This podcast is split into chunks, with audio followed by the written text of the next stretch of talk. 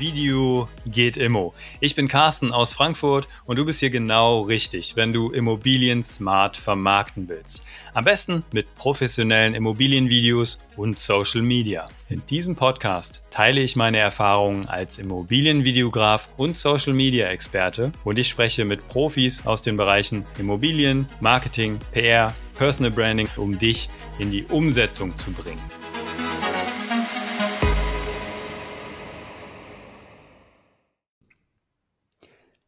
Hallo und herzlich willkommen zu dieser neuen Podcast-Folge. Heute habe ich einen Interviewpartner zu Gast, der sehr erfolgreich im Hintergrund arbeitet. Eike Müller von 717 Media ist Website- und Social-Media-Marketing-Experte aus Bremen. Er verhilft mit seiner Arbeit Unternehmen und Einzelpersonen mit professionellen Online-Bühnen zum Erfolg. Ein großer Anteil seiner Kunden sind aus der Immobilienbranche und einige seiner Kunden sind tatsächlich auch bekannte Social-Media-Persönlichkeiten. Unter anderem die Content-Design-Expertin Kati Ursinus und Instagram-Marketing-Experte Chris Benecke. Die beiden gehören zu seinen Kunden und haben zusammen 20.000 Follower.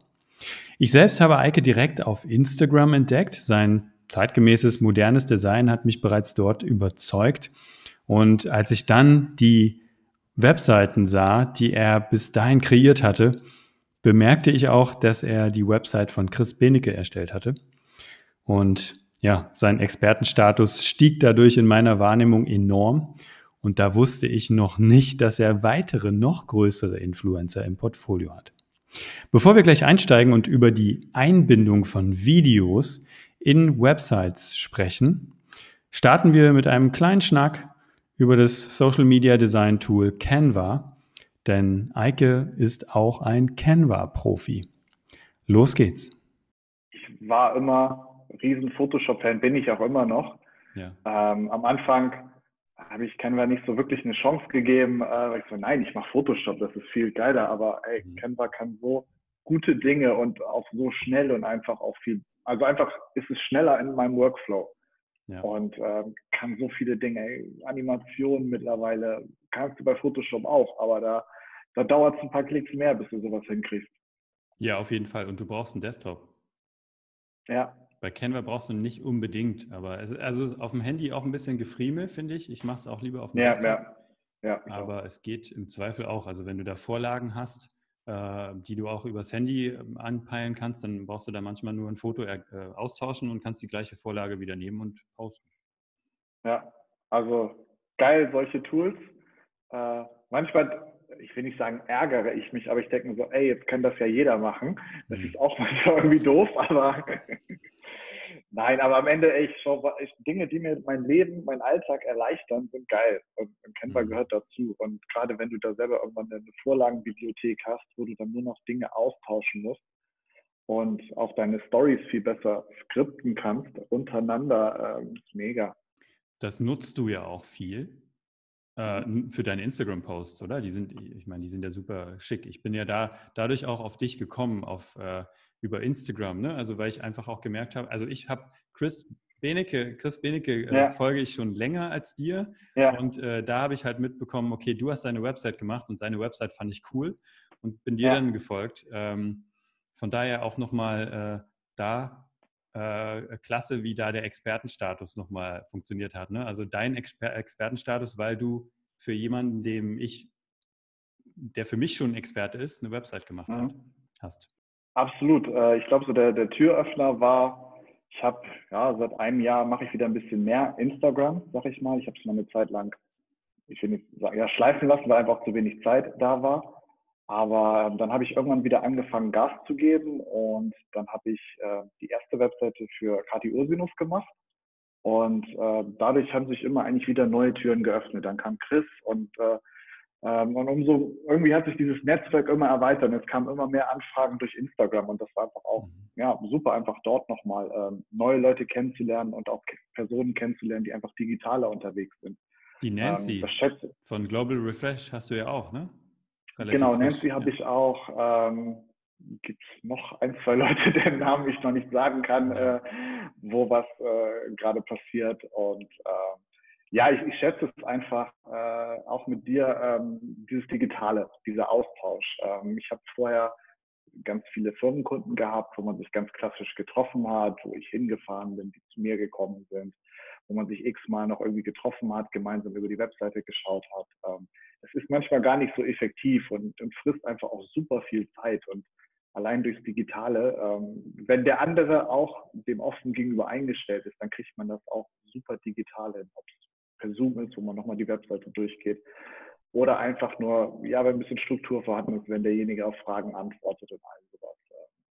Das habe ich ein bisschen schätzen gelernt an, an diesen ganzen Kunden, die über Instagram gekommen sind. Ja, und vor allem, du hast ja da vorher schon den Kontakt mit den äh, Leuten. Also du, du, man kann ja ganz anders starten auch, ja. Ähm, das ist jetzt nicht unbedingt das offizielle Erstgespräch, sondern man kommt da über Instagram schon ganz anders in Kontakt. Man wird ja auch nicht mit der ersten Grafik eine Webseite verkaufen, die derjenige von mir sieht, sondern das ist ja einfach ein Prozess.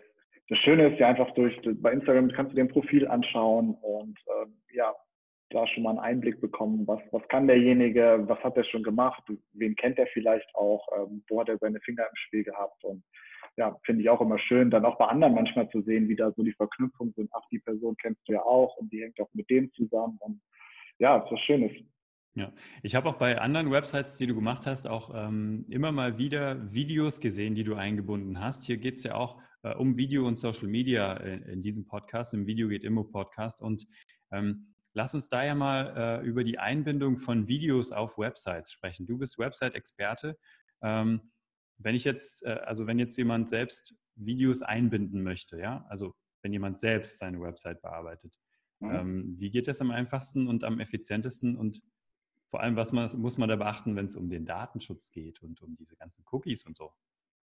Ja, äh, kleine Frage, Riesenantwort wahrscheinlich. äh, viel, viele Abzweigungen, die wir jetzt nehmen können. Ähm, ich würde erstmal unterscheiden zwischen ähm, Video von vielleicht von YouTube und Vimeo einbinden oder ich lade das Video selber auf meiner Webseite hoch. Ähm, du kennst es als Experte sehr gut, wenn du mal eben ein Video mit dem Handy machst, 4K-Auflösung, ähm, kommen da ganz schnell äh, eine große Datenmenge zusammen.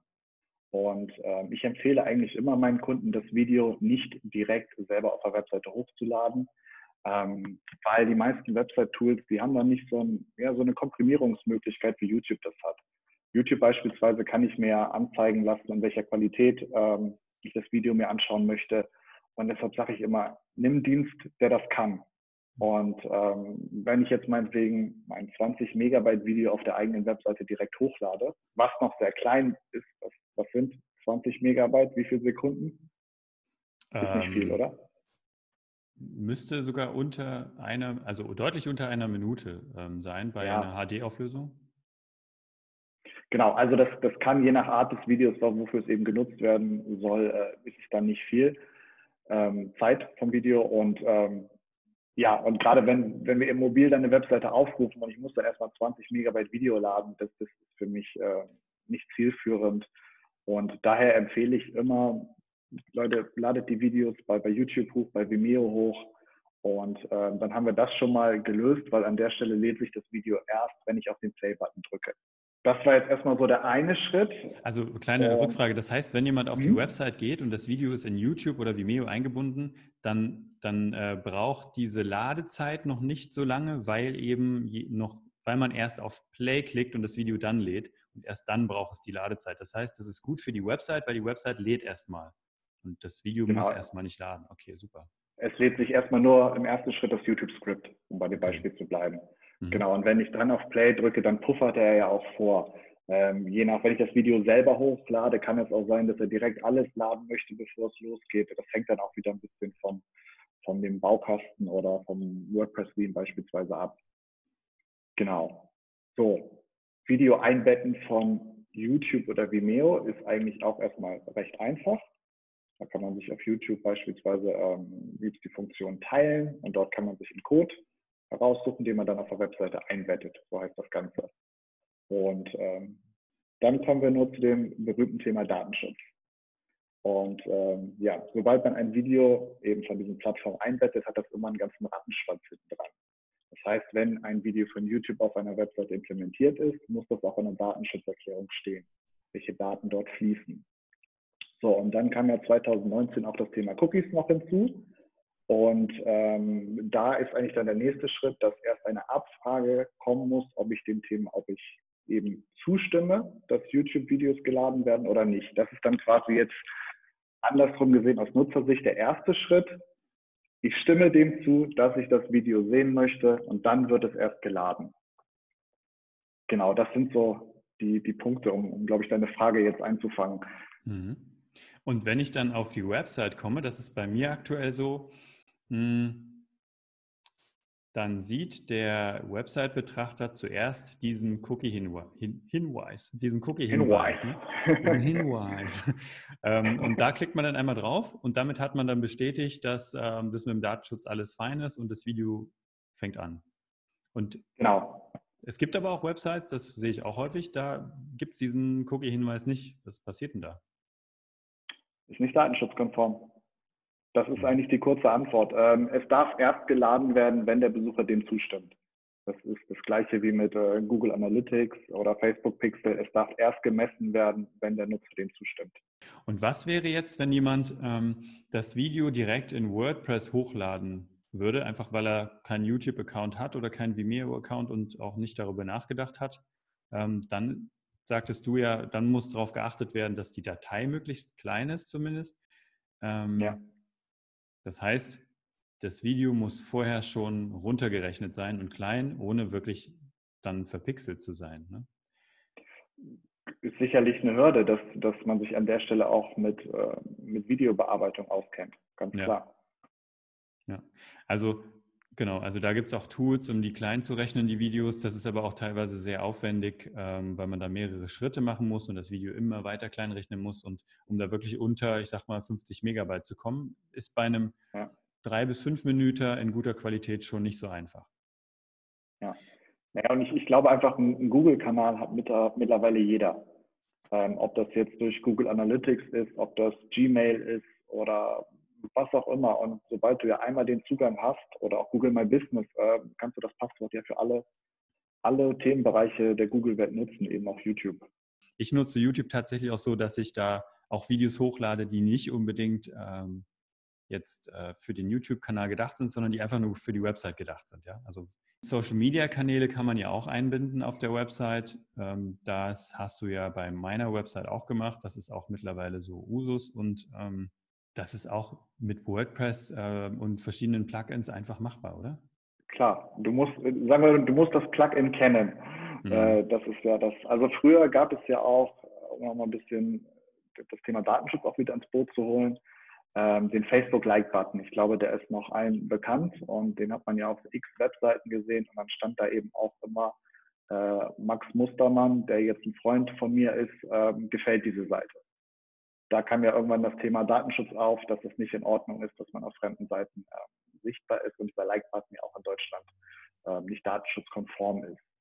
Und äh, ja, daraus haben sich dann eben ganz viele Lösungen ergeben, wie man das Ganze eben umgehen kann und das Ganze eben datenschutzkonform macht. Bei Instagram zum Beispiel haben wir bei dir auch ein Plugin genutzt. Ähm, da sieht man dann nicht, da sieht man nur die Anzahl der Likes, die Anzahl der Kommentare, aber man sieht nicht, wer geliked hat oder wer kommentiert hat sieht man erst ja, nach dem Klick, wenn man zu Instagram kommt. Mhm.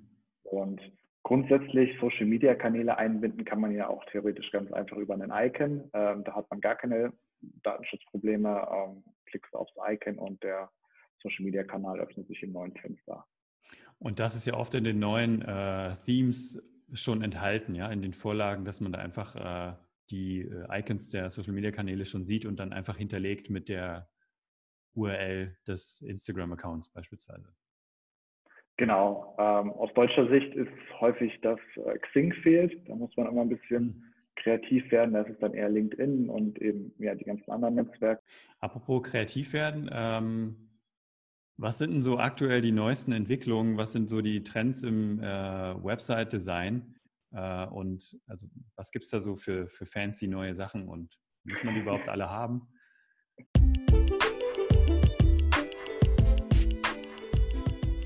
Eine kurze Unterbrechung in eigener Sache. Denn ich habe es mir zur Aufgabe gemacht, dir zu helfen, damit du und deine Immobilien mehr Aufmerksamkeit bekommen. Und zwar in kürzerer Zeit, mit weniger Aufwand und weniger Equipment als deine Wettbewerber. Dafür biete ich dir genau zwei Trainings an. Einmal das Training Immobilienvideos mit dem Smartphone und das Training Instagram für Immobilien. Du profitierst von konkreten Handlungsempfehlungen auf deine persönliche Situation angepasst im 1 zu 1 Training mit mir persönlich. Und zusätzlich beinhalten beide Trainings einen Support-Zeitraum nach deinem Training. So kannst du Gelerntes direkt umsetzen und mit meiner Unterstützung weiter verbessern. Beide Trainings sind übrigens zeitlich flexible Live-Online-Trainings.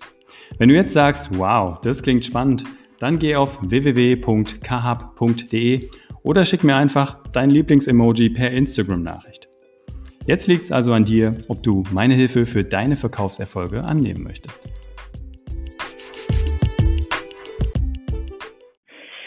Ich bin ehrlich gesagt gar nicht so derjenige, der immer auf, auf Trends schaut. Ähm, natürlich habe ich so die Szene im Blick. Ähm, für mich ist einfach an erster Stelle wichtig, dass die Webseite zum Kunden passt. Und ähm, beispielsweise deine Seite baue ich natürlich ganz anders auf als eine Webseite für einen Bestatter. Da muss man ganz andere Dinge beachten einfach. Und ähm, ja, wenn du mich jetzt nach, nach Trends fragst, dann ich, habe mir so eine kleine Liste kurz gemacht, die erzähle ich dir mal kurz und dann wirst du wahrscheinlich sehen, okay, das passt gar nicht zum Bestatter. Mhm. Ähm, also schwebende Elemente, das einfach so, wenn du mit der Maus scrollst, dass sich Dinge bewegen, von links, von rechts, von oben nach unten ins Bild kommen. Allgemein das Thema Animation ist immer groß. Ähm, Bilder in Typografie sieht man auch ganz viel, ganz häufig. Also einfach dein Gesicht zum Beispiel und dann steht da Carsten, ähm, mhm. so als Silhouette. Ähm, Farbverläufe ist ein Thema. 3D ist ein großes Thema.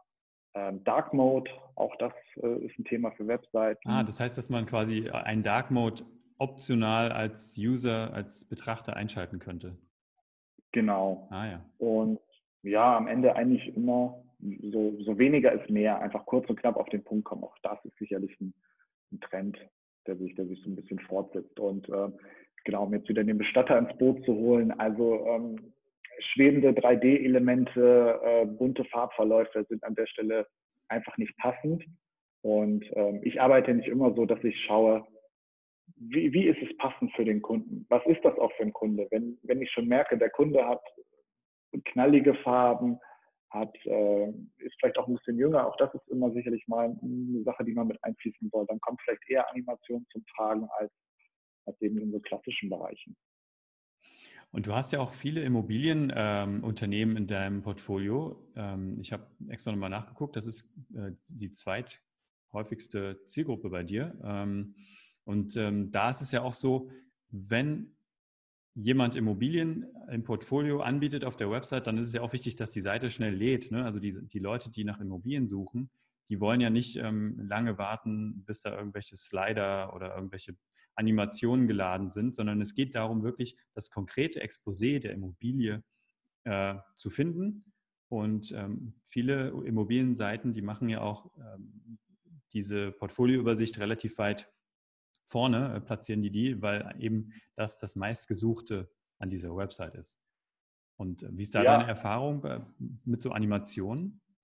Ja, also ich, ich glaube, da kommt ein ganz anderes Thema äh, noch zum Vorschein. Okay. Äh, da bist du wahrscheinlich auch gleich nochmal der Experte. Äh, ich schmeiß dir mal kurz den Ball zu. Müssen überhaupt, äh, müssen überhaupt die Immobilienangebote auf der Webseite vom Makler sein? Oder reicht es, wenn sie in den Portalen sind?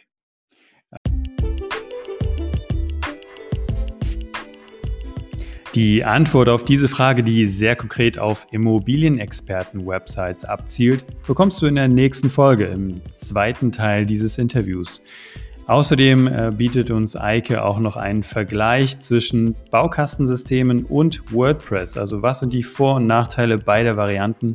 Schaltet also beim nächsten Mal wieder ein und wenn dir die Folge jetzt hier gefallen hat, dann mach mal einen Screenshot von dieser Folge und teile diesen auf Instagram oder Facebook und erwähne mich dort. Das führt nämlich dazu, dass noch mehr Leute hier diesen Mehrwert mitbekommen und da was von lernen können. Jetzt wünsche ich dir noch einen wunderschönen Tag und nicht vergessen, Video geht immer. Ciao, ciao, liebe Grüße aus Frankfurt.